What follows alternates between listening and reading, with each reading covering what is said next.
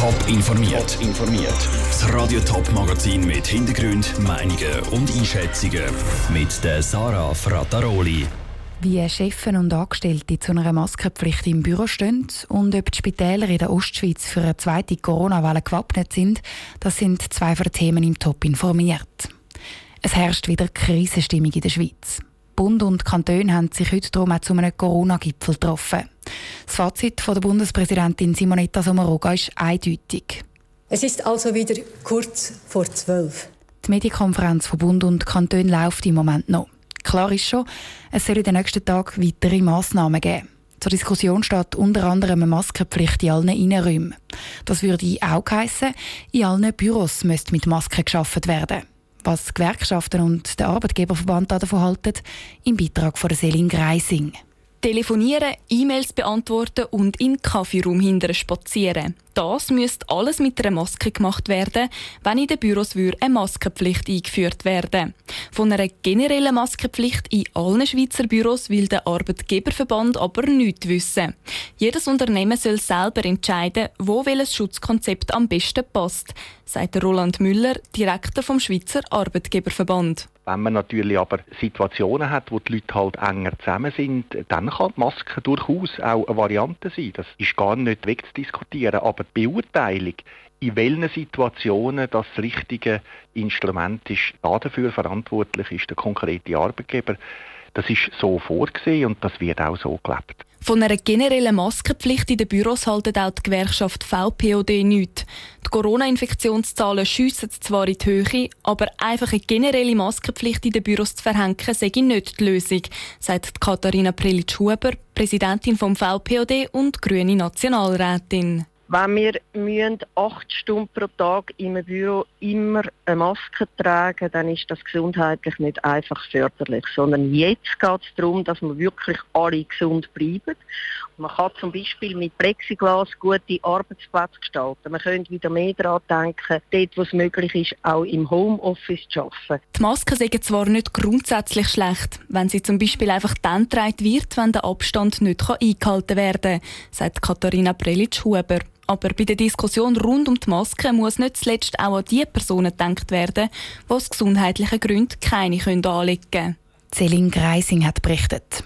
Eine Maskenpflicht im Büro gibt es zum Beispiel schon in der deutschen Hauptstadt Berlin. Dort gilt die Maskenpflicht aber nur, wenn die Mitarbeiter sich bewegen, also zum Beispiel im Lift oder im Gang. Jetzt, wo die Fallzahlen wieder steigen, steigt auch die Nervosität im Gesundheitswesen. Das Spital Schweiz hat in einer emotionalen Videobotschaft schon Alarm geschlagen, weil bald alle Betten voll sind. Wie sieht es in der Ostschweiz aus? Sabrina Zwicker hat nachgefragt. Mit Fieber, trockenem Husten und Mütze fängt es an. Weiter geht es im schlimmeren Fall im Spital. Die Ansteckungen mit dem Coronavirus haben auch im Kanton St. Gallen enorm zugenommen.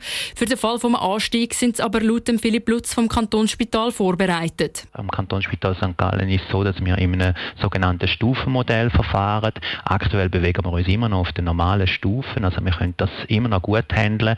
Sollten die Zahlen jetzt weiter steigen, dann kommt es halt darauf an, wie viele andere Patienten müssen intensivmedizinisch betreut werden. Rein von der Infrastruktur es also nicht problematisch. Es ist einfach wichtig, dass genug Mitarbeiter um sind. Ein Ferienstopp gibt es im Moment aber noch nicht.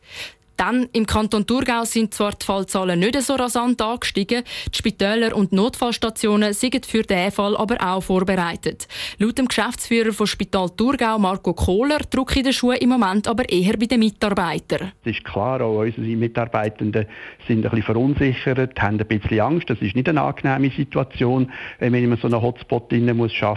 Selbstverständlich werden wir in der Entwicklung müssen schauen, wie das weitergeht, aber aus heutiger Sicht gibt es keine besonderen Massnahmen. Wir unterstützen sie aber, unterstützen, zum Beispiel Grenzgänger etc., wo es irgendwie geht. Zum Beispiel, dass Pfleger oder Ärzte aus Deutschland trotz der steigenden Fallzahlen problemlos über die Grenzen fahren können. Der Beitrag von Sabrina Zwicker. Grössere Kampagnen, zum Beispiel Videos wie das vom Spital Schweiz, um die Bevölkerung an die Abstandsregeln zu erinnern, haben die beiden Spitäler aus dem Thurgau und aus St. Gallen im Moment aber nicht geplant. Coronavirus hat auch den neuen Zürcher Flexity-Trams einen Strich durch die Rechnung gemacht. Die sind eh schon jahrelang verzögert gewesen. Wegen der Corona-Pandemie sind dann nochmal mehrere Monate Verspätung dazugekommen. Jetzt ist es aber soweit. Das erste Flexity-Tram hat heute in Zürich seine Jungfernfahrt gehabt. Stefanie Brändle ist eingestiegen und hat im neuen Tram vom VBZ-Direktor Guido Schoch als erstes wissen, wie er sich an diesem speziellen Tag fühlt. Ich fühle mich natürlich grossartig, weil durch die ganzen Einsprachen hat es natürlich fast vier Jahre Verzögerung gegeben. Und es ist natürlich auch schön, dass jetzt das Tram fährt. Wir hocken jetzt eben hier in dem neuen Tram von Bombardier. Es ist hell, es hat grosse Fenster und auf Wunsch von der Bevölkerung auch die Holzsitze, weil die hygienischer und eben auch ökologischer sind. Was macht das Tram dann auch so schnell aus? Technisch von der Sicherheit hat es zum Beispiel ein Fahrerassistenzsystem, wenn zum Beispiel ein Fußgänger oder ein Fahrzeug im Weg ist oder auf Kollisionskurs ist, dann wird der Fahrer gewartet und nachher leitet das Tram Bremsung ein, wenn der Fahrer nicht reagiert. Dann haben wir im Gegensatz zum Tram 2000 es klimatisiert, es ist vollkommen niederflurig und äh, behindertentauglich.